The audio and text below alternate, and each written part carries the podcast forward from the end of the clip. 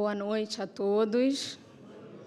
Boa noite também àqueles que estão em casa, assistindo pelo YouTube, conectados com a nossa casa, mesmo que virtualmente.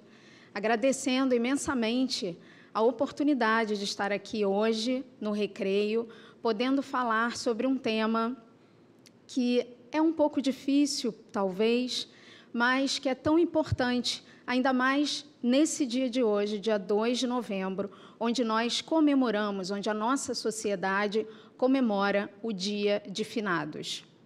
Então, durante muitos anos, nós crescemos ouvindo falar dessa data, desse dia. Muitos de nós viemos de um berço católico onde nós comemorávamos essa data. E ainda se comemora, porque nós ainda comemoramos esse dia. Mas quando nós conhecemos a doutrina espírita e passamos a estudar a doutrina espírita, nós temos um outro entendimento, um outro olhar, uma outra perspectiva a respeito do dia de finados. Porque nós sabemos, estudando, praticando a doutrina espírita, que a morte, na verdade, ela não existe. A morte, ela existe somente para o corpo físico. Mas o espírito, ele é imortal e ele sobrevive à morte do corpo físico. A morte é um fenômeno natural e biológico no qual todos nós vamos passar. Todos nós. Se nascemos, iremos morrer. Assim como o nascimento também é um fenômeno biológico e natural, a morte é o seu oposto. Então, o oposto do nascimento é a morte. Mas não há oposto para a vida, porque a vida é imortal. E nós, na doutrina espírita, vamos entender isso. Sócrates, lá atrás, já há muitos anos atrás, é, ele já pregava a imortalidade da alma, assim como Jesus, quando veio, também nos trouxe essa boa nova da imortalidade e nos exemplificou essa imortalidade quando, depois da sua morte, ele reaparece para todos nós, mostrando que apenas o seu corpo físico tinha morrido, mas que ele continuava vivo. E Sócrates também acreditava na mesma coisa, na sua época, como pensador. Quando ele foi preso, quando Sócrates foi preso, a sua mulher veio correndo avisar ele, quando saiu a condenação dele de morte, que ele seria morto, né? e aí ele beberia cicuta e morreria. A mulher de Sócrates veio correndo atrás dele para dizer: Sócrates, Sócrates, você foi condenado à morte. E Sócrates, muito calmamente, disse: e todos nós já não estamos condenados? Porque ele sabia que a morte, na verdade, é algo que todos nós vamos passar. E ele acreditava piamente na sobrevivência da alma ao corpo físico. Mas muitos de nós ainda precisamos de datas específicas e momentos específicos, como esse criado no dia de hoje, 2 de novembro, dia de finados, para que nós nos lembremos ou para que nós prestemos homenagem àqueles queridos que nos antecederam, que foram ao plano espiritual antes de nós. Que, na verdade, nós estamos unidos, conectados a eles pelos laços de amor, pelos laços do nosso pensamento mais profundo mas não os vemos, não podemos estar com eles fisicamente. Seria maravilhoso se, quando aquele ente querido desencarnasse, pudesse pelo menos fazer uma chamada de vídeo para dizer: olha. Eu cheguei, tá tudo bem, eu estou aqui, eu estou bem, eu estou com o tio fulano, a mãe ciclano, o avô, tá tudo certo. E aí pronto, o nosso coração ficaria sem dúvida nenhuma mais calmo, mais tranquilo. Mas, infelizmente, não é assim que acontece ainda no nosso planeta Terra, no nosso planeta de provas e expiações. Dizem que quando a gente estiver mais evoluído, teremos esse mérito de uma conexão mais profunda com esses queridos no plano espiritual. Então, vamos aguardar, mas vamos aguardar com paciência, resignação e fazendo bem, porque só assim nós nos transformaremos e transformaremos também o mundo em que nós estamos. Então, é, Kardec, na época dele, também falava e incluiu no Livro dos Espíritos é, as perguntas sobre a comemoração dos mortos, sobre o dia de finados. E olha que interessante que ele botou esse título, Comemoração dos mortos. Porque para ele e para os espíritos que estavam ali ditando a doutrina espírita, era algo que se comemorava no outro plano. A gente aqui chora na partida e eles agradecem quando, ficam felizes quando esses entes queridos chegam e retornam para a verdadeira casa espiritual. E lá, quando eles deixam o plano espiritual para nascer e reencarnar aqui, é um momento muito difícil para eles. Dizem que nascer, inclusive, é muito pior do que morrer, porque você sabe dos desafios que você vai precisar enfrentar, você sabe que está vindo para um planeta de provas e expiações, e no plano espiritual, às vezes, a gente está reunido aos nossos mais queridos, aos nossos amores. E é muito difícil você saber que ainda por cima vai ter que esquecer tudo e mergulhar num corpo de carne. Então é difícil mesmo. Mas hoje nós vamos falar um pouco mais sobre esse tema, sobre a morte. Eu sei que tem muita gente que não gosta de falar sobre morte, que é um assunto que as pessoas ficam assim: ai, nossa, mas o espírita, ele só fala de morte. Espiritismo é muito pesado, só fala de morte, de sofrimento, de dor, e ainda bota a culpa de tudo na gente. Não dá nem para a gente culpar ninguém, culpar o tio, o avô, o pai, o obsessor. Por quê? Porque a culpa é sempre nossa, a responsabilidade é sempre nossa. E aí o pessoal não gosta de falar de morte.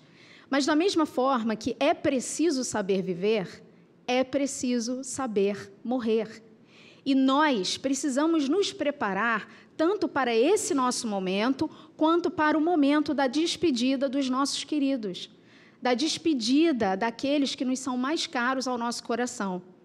É difícil? Pra caramba. Eu diria que o apego aos nossos amores, à nossa família, é muito mais difícil até do que o apego aos bens materiais. Muito embora muitos de nós ainda esteja conectado assim de forma absoluta aos bens materiais. Então a gente precisa exercitar esse desapego, principalmente sabendo que nós somos espíritos imortais, que nós somos filhos de Deus e que nós retornaremos à nossa verdadeira pátria, que é a nossa casa espiritual. Então Kardec, no livro dos Espíritos, a partir das questões 300, da questão 320 em diante, ele vai abordar esse tema. E é interessante a gente saber o que os espíritos responderam para Kardec quando ele perguntou a respeito do dia de finados, dessa comemoração dos mortos. E Kardec perguntou: será que os espíritos, esse dia, é mais solene para os espíritos do que os outros dias? Será que eles ficam felizes com as nossas lembranças nesse dia? E o que, que os espíritos responderam para Kardec? Que para eles é um dia como outro qualquer, mas que eles ficam muito felizes com as lembranças daqueles que, que são queridos a eles aqui na Terra. Só que não há necessidade de ser nesse dia específico. Não tem o Dia das Mães? Dia das Mães, será que a gente precisa, todo mundo precisa de Dia das Mães para lembrar que tem mãe? Não. Da mesma forma, a gente não precisa de Dia de Finados para lembrar daqueles que nos antecederam à pátria espiritual.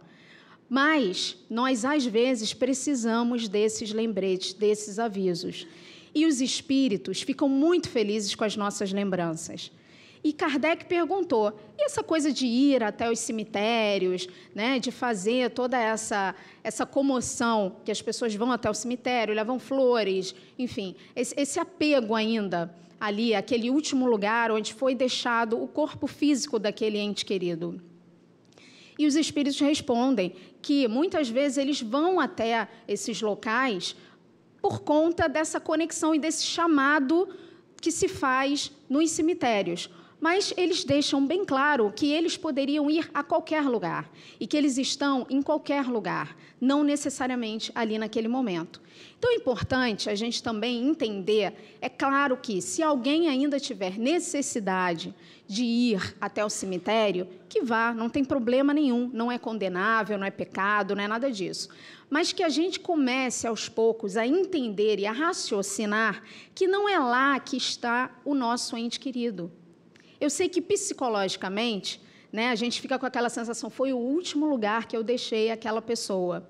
E isso, às vezes, leva um tempo para a gente elaborar, absorver, mas é importante a gente começar a entender que ali ficou somente o corpo físico, que aquele espírito ele não se encontra mais ali que ele não está ali preso àquele corpo físico e que a gente pode sim se comunicar com esses queridos através da prece, dos bons pensamentos, dos bons sentimentos.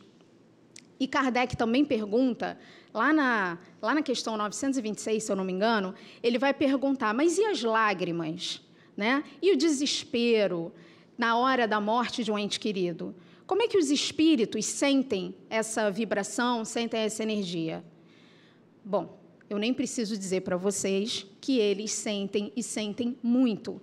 Quando um ente querido, eles encontram esse ente em desespero, em profunda tristeza, quando essas lágrimas vertidas são lágrimas de raiva, de rancor, de remorso, de vingança, de inconformismo, os nossos queridos do plano espiritual sofrem junto conosco. E isso é muito importante a gente entender. Porque chorar, sofrer, essa coisa de que ah, espírita é diferente, porque em velório de espírita vai estar todo mundo cantando, vai estar todo mundo sorrindo, vai com Deus. Gente, calma, não é assim.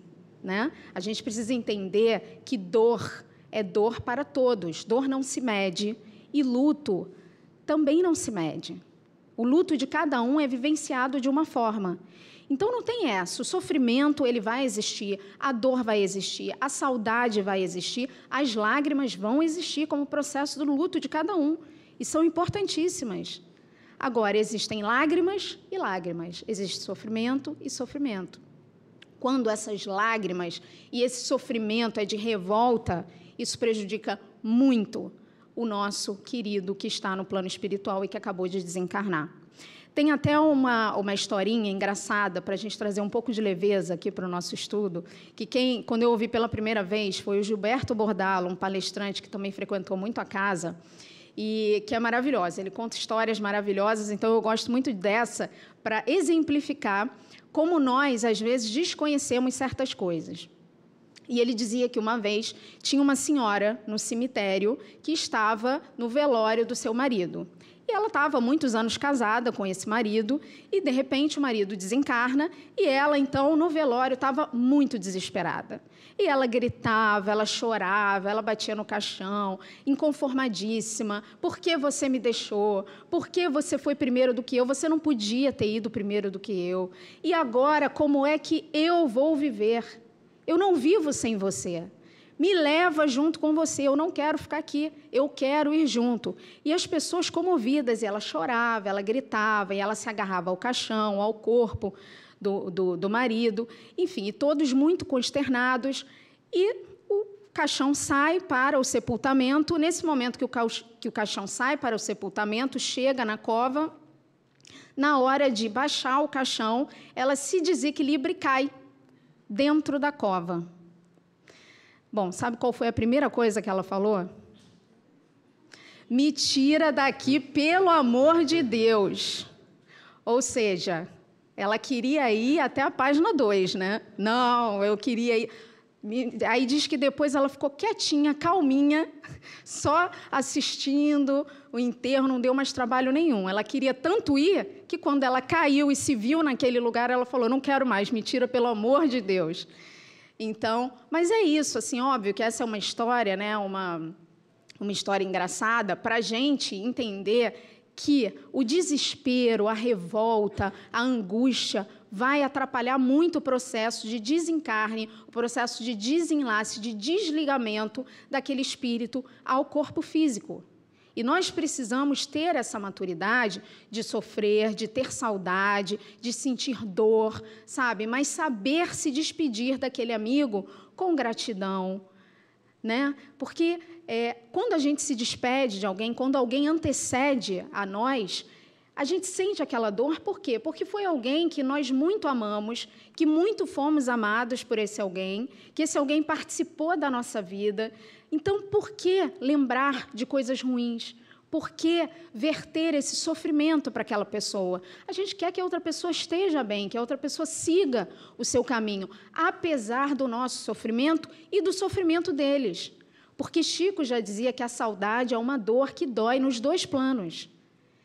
Então, vocês imaginam você viajar para algum lugar que você não pode ter contato com aquela sua pessoa querida do coração e você está em outro lugar e de repente chegam notícias para você de que essa pessoa está muito triste, está muito mal, está passando por problemas dificílimos, não aceita a sua partida. Como é que você ficaria do outro lado? Recebendo essas notícias, esses chamados e sem poder ajudar ainda aquela pessoa. Então a gente precisa ter essa lucidez e se preparar para esses momentos da morte, tanto a nossa morte quanto a morte daqueles que amamos, porque isso é um fato que irá acontecer com todos nós. E uma das pessoas que eu acho que, que falou muito sobre a morte, no sentido de trazer consolo e esclarecimento, foi Chico Xavier. Primeiro, através dos livros, dos inúmeros, dos incontáveis livros que o Chico trouxe para nós a respeito da doutrina espírita, da reencarnação, da imortalidade da alma e da comunicação entre os espíritos, dessa comunicabilidade entre os espíritos, que é um dos fundamentos, uma das premissas da doutrina espírita. Então, Chico é, nos trouxe muito isso. E Chico tinha um trabalho maravilhoso que era o da psicografia das cartas. Ele aproximou muito, ele fez muito essa ponte, essa conexão entre aqueles que tinham, que estavam, né, que tinham desencarnado e aqueles que ficavam, especificamente com as mães.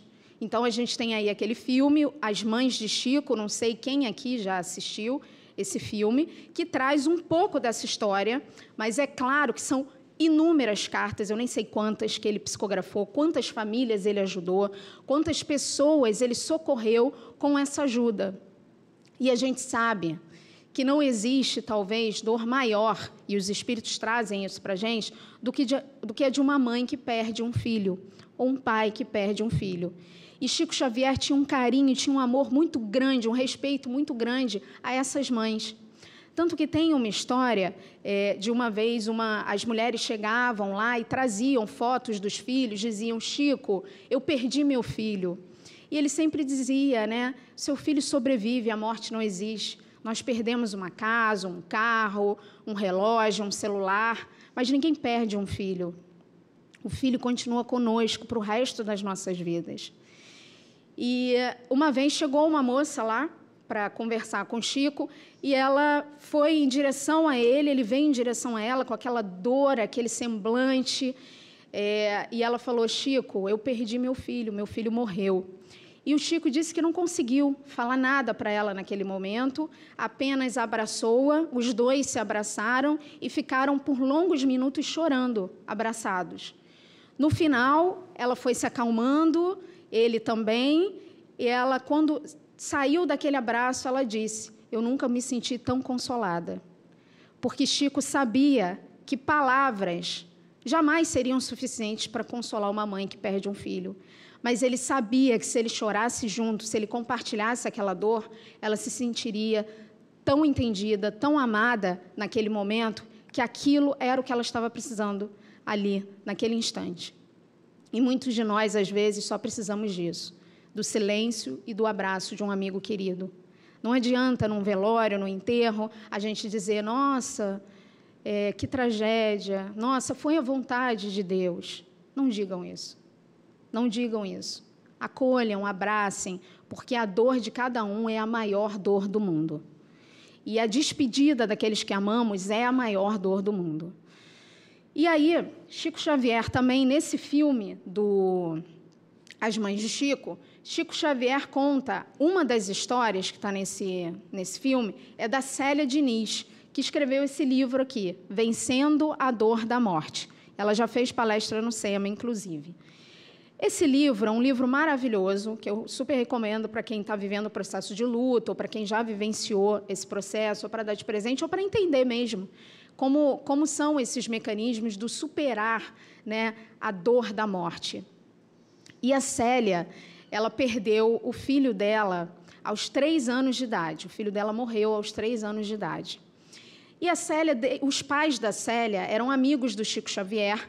A Célia e os pais e, e os irmãos também dela moravam na fazenda modelo em Pedro Leopoldo, aonde Chico Xavier trabalhava. Então, o pai construía, participava da construção, na época, de casas para o Ministério da Agricultura. O Chico Xavier trabalhava como escriturário, num escritório ali próximo.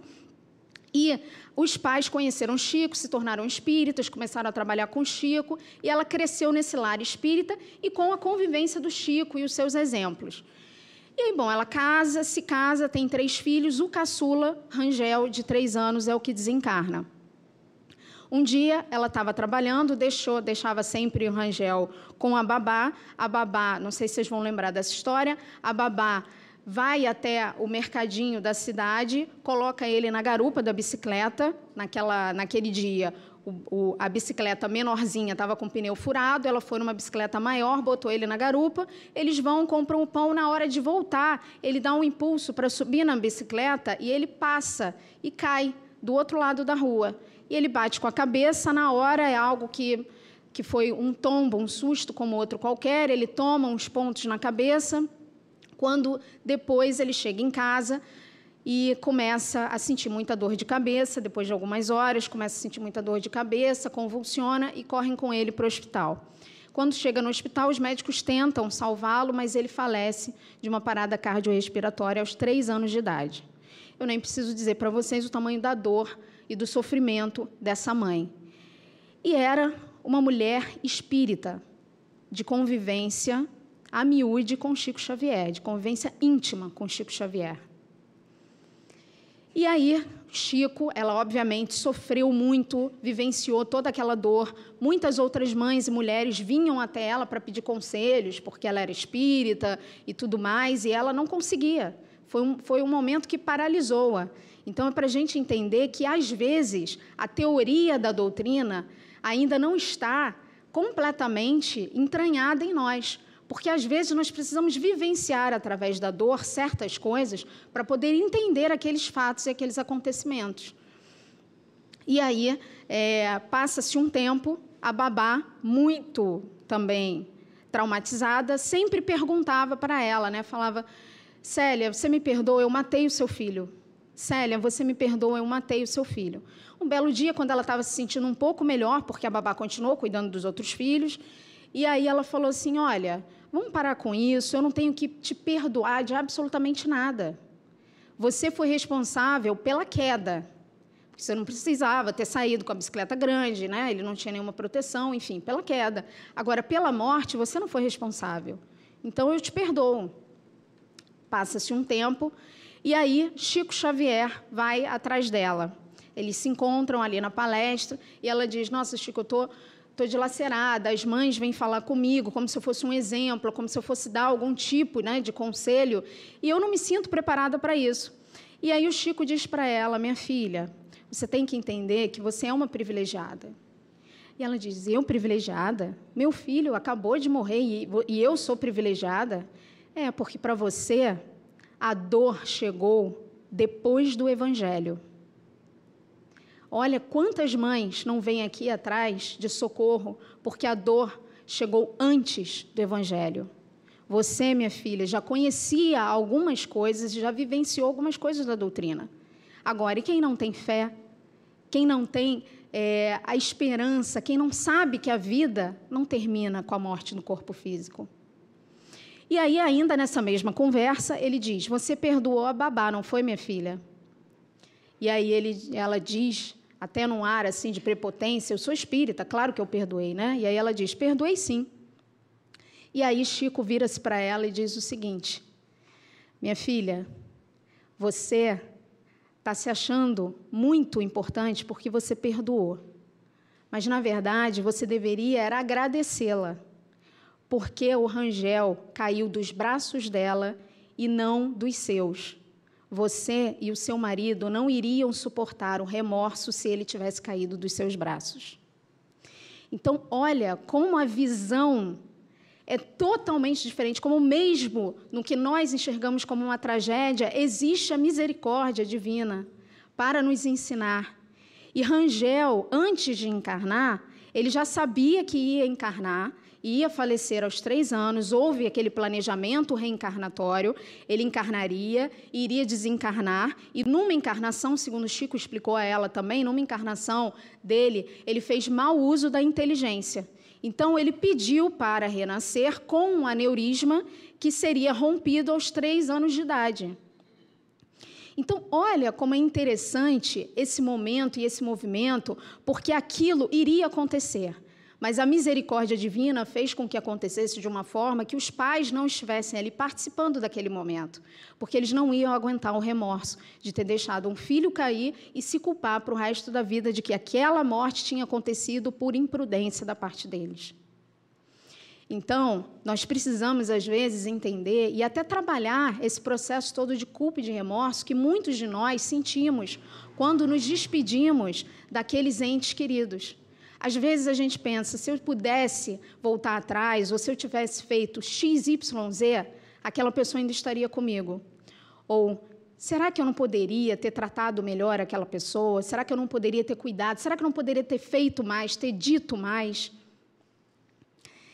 E a culpa e o remorso são algo, são, são coisas muito autodestrutivas que a gente precisa tomar conta disso. Então, se algo ficou ainda de perturbação, não passemos esse desejo, essa lembrança ruim para esses entes queridos. Conversemos com eles. A morte não existe. Façamos nossas preces, conversemos com eles através do pensamento, porque as pessoas que se amam estão conectadas para toda a eternidade. Tenham certeza do reencontro. E o Rangel, depois, essa criança, psicografa várias cartas através do pai da Célia, que já tinha falecido, e fala, enfim, conta vários aspectos, manda várias cartas e diz que o Rangel estava ótimo, estava bem, estava super acolhido pela, pelos amigos e familiares que já, tinha, já estavam no plano espiritual e que ele, como avô, também estava cuidando dele, que ele sentia muita falta da mãe, mas que tudo isso estava sendo contornado e que ela se mantivesse firme e forte, porque ela ainda tinha outros dois filhos, outros planos, outras tarefas, que ela seguisse apesar da dor que ela sentia, porque eles iam se ajudar, cada um no seu plano. É, e isso é algo que conforta muito. Você saber, você ter a certeza, e o Chico trouxe isso, a certeza de que o espírito é imortal, de que a vida continua e de que há esse reencontro nas aulas de Livro dos Espíritos, muitas pessoas fazem essa pergunta: mas então será que eu vou reencontrar aquele meu ente querido que desencarnou antes de mim? Aí começa a fazer conta. Não, porque ele morreu há 30 anos. E aí, se eu viver até os 100, né, como é que vai ser? Se eu desencarnar, será que ele já não vai ter reencarnado? Como é que eu vou encontrar essa pessoa? Porque eu quero encontrar essa pessoa. Será que não vão me deixar? E aí a gente sempre responde: calma. Por isso que é bom estar estudando na casa espírita e fazendo curso. E aí a gente responde: calma, o encontro ele vai acontecer. A misericórdia divina, Deus é Pai, Deus é amor, esse encontro ele vai acontecer. E não é assim também. Vocês já, vocês já podem ver a fila para reencarnação, não é papum, demora, tem um tempo aí. Então fiquem tranquilas que esse encontro vai ser arranjado. Agora, porque todos precisam, né? Existe um planejamento reencarnatório assim muito detalhado para que cada um possa reencarnar. Então, muitas vezes esses entes queridos precisam se reunir novamente na pátria espiritual para que haja esse planejamento. A gente precisa que todos eles aceitem determinadas coisas. Então, não é assim nessa rapidez, né? E com a quantidade de filhos que cada casal está tendo hoje em dia, então tá um pouco difícil. Mas e caso aconteça de alguém né, precisar vir já com certa rapidez, por algum motivo, vocês esquecem que a gente tem o sono do corpo físico. E muitas vezes, durante o sono do corpo físico, nós encontramos no plano espiritual os nossos amores que já partiram. Só que muitas vezes nós não lembramos. E por que nós não lembramos? Porque para nós seria prejudicial essa lembrança. Porque às vezes a gente já acorda com aquela sensação: nossa, eu sonhei com fulano, foi tão bom. Imagina se a gente tivesse a viva lembrança o tempo inteiro desse encontro. A gente ia querer partir rapidamente. Aquilo não ia fazer bem, ia trazer mais angústia. Essa saudade ia doer muito mais. Então a gente precisa, né, é, não lembrar tanto de tantas coisas, muito embora eu sei que tem gente que lembra, mas a gente precisa manter é, para que possamos continuar a nossa caminhada aqui sem tanto sofrimento, sem tanta dor. Isso é muito importante. O, tem uma outra história do Chico Xavier também, que um, ele morava na cidade que ele morava tinha um rapaz que trabalhava no Instituto Médico Legal da cidade. E ele trabalhava lá e toda vez ele passava pelo Chico na cidade, ele sabia quem era Chico, enfim, ele não era espírita, dizia que não acreditava em nada. E aí ele passava pelo Chico e lidando com a morte todos os dias, trabalhando no IML, tinha aquela coisa da autópsia, ele acompanhava alguns procedimentos, e aí ele passava pelo Chico e falava: Chico, é verdade que a morte não existe? E o Chico falava: É, meu filho, é verdade, a morte não existe. Chico, é verdade então que a gente tem um espírito dentro do nosso corpo? É, meu filho, a gente tem um espírito, a gente tem um espírito que é imortal, e quando a gente morre, ele volta para o plano espiritual. Tá. E aí foram anos, foram se passando e ele fazendo as mesmas perguntas. Chico, onde mora esse espírito? Chico, enfim. Até que um belo dia ele se encheu de si, parou o Chico e falou: Chico, o negócio é o seguinte. Eu trabalho no IML há não sei quantos anos. Eu estou sempre te perguntando. E eu entro lá no IML, o que eu já vi de corpo, o que eu já vi de corte, o que eu já vi de autópsia. E olha, eu posso te garantir agora, com toda certeza, esse negócio de espírito não existe. Porque já abri uma centena de corpos, não está lá, Chico, não tem esse espírito. E o Chico, com muita calma, com muita paciência, com muita doçura, disse o que para ele? Também, meu irmão, você quer procurar o passarinho quando ele já saiu da gaiola. E é verdade. O que ele estava procurando ali num corpo físico, onde não existia mais nada, a alma, o espírito já voou com o passarinho liberto da gaiola. E isso é muito interessante. Então, com toda essa doçura, o Chico trazia essa, esses ensinamentos para nós, essa fé para nós. E aí um ponto também muito interessante que eu acho que é importante da gente falar é com relação aos funerais, aos velórios. Qual deve ser a nossa postura diante quando nós vamos a um velório, a um enterro? Qual será a nossa postura? Em primeiro lugar, de muito respeito, sempre. Em segundo lugar, a gente vê muitas pessoas fazendo dos enterros, dos velórios, é, um, um momento para o encontro, para o lazer. Né, que você chega e aí você, nossa, vou reencontrar fulano, não vejo fulano há 20 anos, há 30 anos. E aí sempre fica aquela conversinha de bar, e aí todo mundo começa a falar de assuntos completamente dispersos.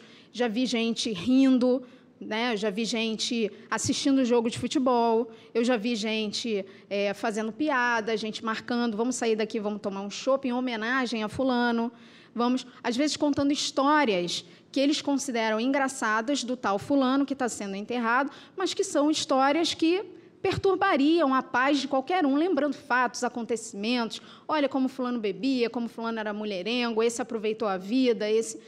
E aí a gente esquece o, o objetivo central de estarmos ali, que é ajudar, acolher, socorrer aqueles que estão se despedindo, porque quem está ali é o amor de alguém que ficou.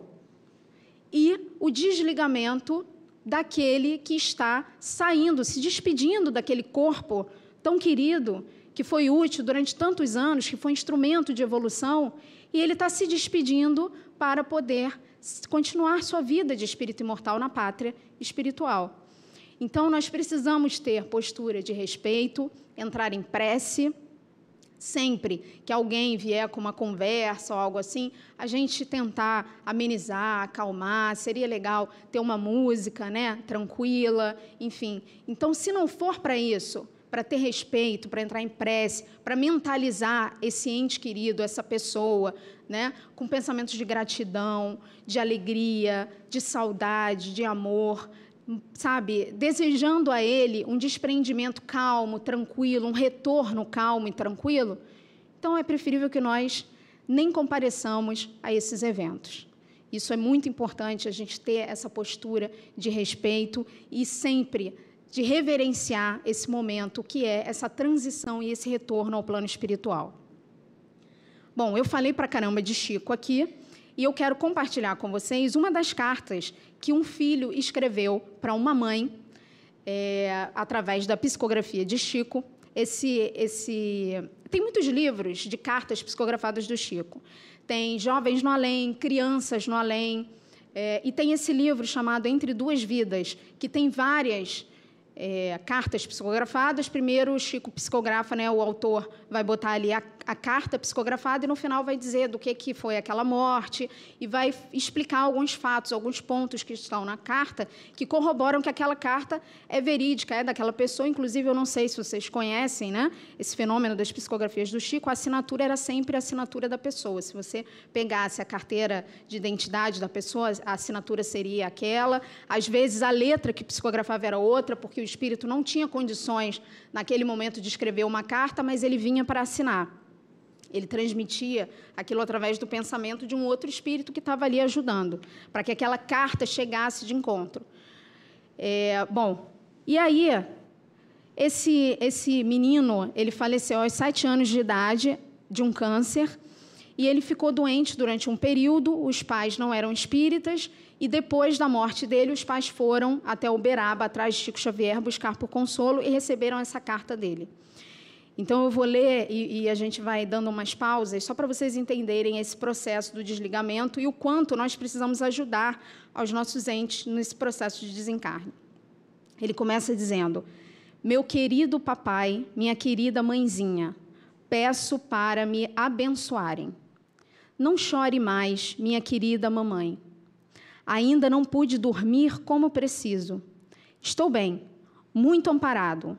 Não sei contar nada. Então, para vocês verem que ele não sabia contar como tinha se dado esse processo da morte, então aí a gente já vê a misericórdia divina. Ele estava bem, estava muito amparado, provavelmente por alguém, algum familiar, e a gente vai ver isso aqui na carta. Ele estava em um, em um lugar que ele estava sendo tratado. Então, tudo isso para a gente ver também e começar a entender sobre o nosso processo de morte também. E aí ele continua: Estou num hospital, mas escuto o seu coração chamando por mim com tanta dor que não sei repousar. Então, olha só o que ele diz: que ele está num hospital, ele está sendo amparado, mas ele escuta o coração da sua mãe chorando com tanta dor e chamando por ele, que ele não consegue repousar. Quando a senhora, meu pai ou Ana Maria, que é a irmã dele, olham o meu retrato pensando em mim como pensam, eu fico aflito e não sei como encontrar o repouso por dentro de mim. Ou seja, aquela dor, aquela incompreensão, aquela angústia chega até ele e ele não consegue realizar o tratamento que ele está realizando no plano espiritual. Mãezinha, não fique triste. Fico muito quieto, como nos dias em que estava no tratamento em casa, mas não consigo dormir direito. Aí ele ainda fala: não, como eu estava, não podia continuar. Por quê? Porque a mãe aqui, ela dizia muito: eu preferia, ele mesmo doente, eu queria que ele ficasse comigo. E quantos de nós já não teve esse pensamento? Mesmo na doença, eu queria que ele tivesse aqui comigo. Mesmo na dor, eu preferia ele aqui comigo, eu cuidava dele. Porque ainda é um egoísmo nosso. Então ele diz: não, como eu estava, eu não podia continuar. E isso era um pensamento da mãe, que ela não tinha compartilhado com ninguém. Sei que o seu carinho e o carinho de meu pai fizeram tudo por mim, mas tudo terminou como devia terminar. Ou seja, tudo estava certo, ele precisava desencarnar daquela forma. Estava tudo certo. Estou escrevendo com o auxílio do irmão Antero e do irmão Macedo, que diz ser meu avô. E aí depois a mãe confirmou que eram pessoas familiares que já estavam desencarnadas. Não sei escrever como queria. Estas palavras são apenas para pedir consolação e conformação para nós todos. A morte não é o que imaginamos. Aí, minha mãe, fica apenas uma espécie de roupa que não nos servia mais. Estou vivo e o nosso carinho está em meu coração. Olha o que ficou. Podem ir ao lugar onde vocês julgam que eu fiquei, mas não chorem, eu não estou lá. Então, olha só, vocês podem até ir no cemitério, me visitar, achando, mas eu não estou lá.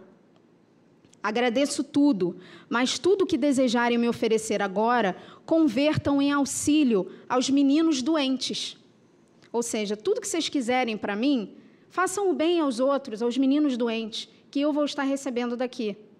O preço de uma rosa é quanto custa um pão. Será isso mesmo? Não sei, mas creio que dei o pensamento do que desejo falar. E a rosa pode ficar na roseira, que eu recebo a flor pela intenção. Ou seja, não precisa gastar dinheiro comprando flores para mim. Ao invés disso, compra um alimento para alguém que esteja precisando e, e entrega em meu nome. E a rosa, deixa na roseira, porque eu recebo pela intenção, pelo pensamento. Não morri, estou com vocês. Auxiliem-me para que eu esteja mais forte. Pensem na doença que atravessamos e agradeçamos a Deus pelo amparo que tivemos. Não posso continuar. Muito carinho e muitos beijos com todo o coração do filho Jader. Olha que lindo. Olha que consolo é receber uma mensagem dessa de um filho e quantos ensinamentos a gente pode ter nessa carta psicografada por Chico Xavier. Bom, então, já terminando, que eu sei que eu tenho dois minutinhos aí para terminar, pelo menos para esse relógio, é, eu queria que nós, agora, nesse momento, pensássemos, visualizássemos na nossa tela mental aquele nosso ente querido, aquele nosso amor, aquele nosso bem precioso que está no plano espiritual. Tenham certeza de que durante toda essa semana em que aqui na Casa Espírita a gente tem feito essas palestras, a espiritualidade amiga tem trazido esses queridos até aqui como forma de lembrança, para que eles recebam esse amor de todos nós aqui como presente. Que eles possam ser lembrados não só no dia de hoje, mas em todos os dias, porque eles estão conectados a nós pelo pensamento. As almas que se amam, elas se conectam pela eternidade, eternamente. Então vamos mentalizar, vamos pensar nesse ente querido, para enviar para eles a nossa saudade de gratidão, de amor, com a certeza do reencontro, porque nós estaremos juntos novamente. E eu finalizo com um texto que se chama A Morte Não é Nada, de Santo Agostinho, e peço para que a gente lembre dos nossos queridos enquanto eu leio esse texto aqui. A morte não é nada. Eu somente passei para o outro lado do caminho. Eu sou eu, vocês são vocês. O que eu era para vocês, eu continuarei sendo. Me deem o nome que vocês sempre me deram. Falem comigo como vocês sempre fizeram. Vocês continuam vivendo no mundo das criaturas. Eu estou vivendo no mundo do Criador. Não utilizem um tom solene ou triste. Continuem a rir daquilo que nos fazia rir juntos. Rezem, sorriam, Pensem em mim, rezem por mim. Que meu nome seja pronunciado como sempre foi, sem ênfase de nenhum tipo, sem nenhum traço de sombra ou tristeza. A vida significa tudo o que ela sempre significou.